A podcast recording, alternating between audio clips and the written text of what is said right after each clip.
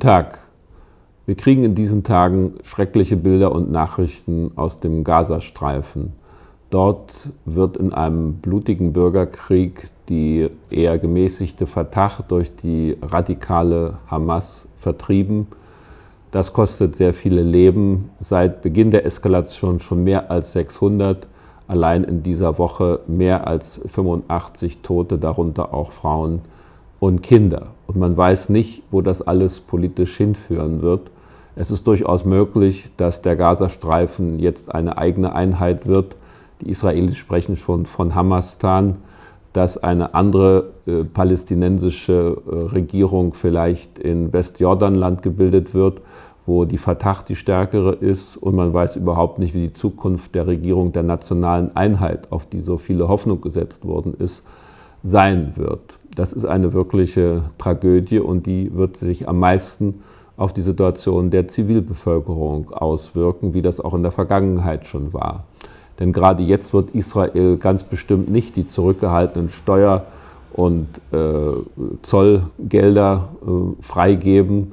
Die westlichen Geber, von denen sowieso die palästinensischen Familien abhängig waren, werden sich eher zurückhalten, denn wer will schon eine solche radikale Gruppierung hier unterstützen und damit Mitverantwortung übernehmen für das, äh, was jetzt passiert. Und das ist ein ganz schlimmer und schlechter Zeitpunkt für das, was passiert. Denn gerade jetzt, nach einer so langen Pause von Verhandlungen, gab es wieder eine Chance. Am 26. und 27. Juni wollte sich eigentlich das sogenannte Nahostquartett treffen und wollte mit äh, Präsident Abbas und mit Ministerpräsident Olmert versuchen, wieder einen Nahostfriedensprozess auf den Weg zu bringen. Also wirklich eine bedrückende Situation. Und man fragt sich natürlich, wie konnte das kommen?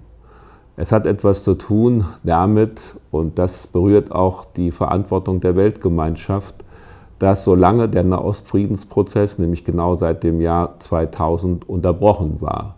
In diesen sieben Jahren ist eine Generation herangewachsen, die aussichtslos was in die Zukunft schaut, eine äh, Generation der Ungeduld, der Gnadenlosigkeit, auch eine, die in keiner Weise äh, etwas anderes gelernt hat, als mit der Kalaschnikow sich zum Ausdruck zu bringen. Und wenn man nichts verlieren kann, dann ist man auch nicht bereit zum Kompromiss.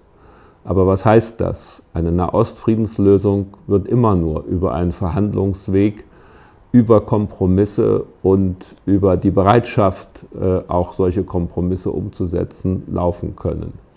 Schlechte Zeiten für den Frieden im Nahen Osten und eine große Herausforderung für uns alle, jetzt zu versuchen, das Schlimmste zu verhindern. Das heißt vor allem, diesen Bruderkrieg so schnell wie möglich zu beenden.